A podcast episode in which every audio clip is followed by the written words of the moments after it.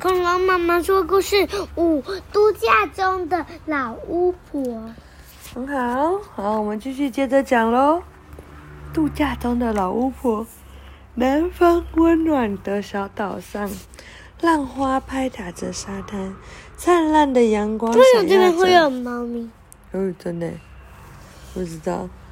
小巫婆躺在阳伞下，喝着妻儿服务生送来的橘子汁。妻儿服务生不知道小火龙现在怎么样了。哦。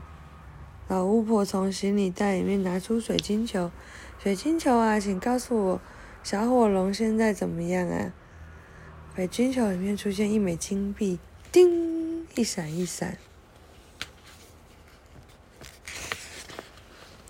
太好了，我的担心就是多余的，跟上次一样，小火龙一定会为我赚进很多金币了。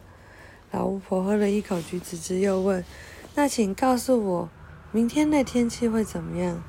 水晶球还是出现一枚金币，叮，一闪一闪。咦，老巫婆歪着头，那请告诉我，我晚餐会吃吃什么？水晶球想了想，叮，还是出现一枚金币。老巫婆拿出手机打电话给水晶球维修公司，我的水晶球一直出现一闪一闪的金币，那是怎么一回事啊？老巫婆说：“那那那个维修人员说，那表示你的水晶球没电喽。只要花一枚金币，我们就可以帮你充充电一次。”原来如此，老巫婆挂了电话，看着大海的浪花，担心了起来。竟然只是没有电，好笨哦！晚安。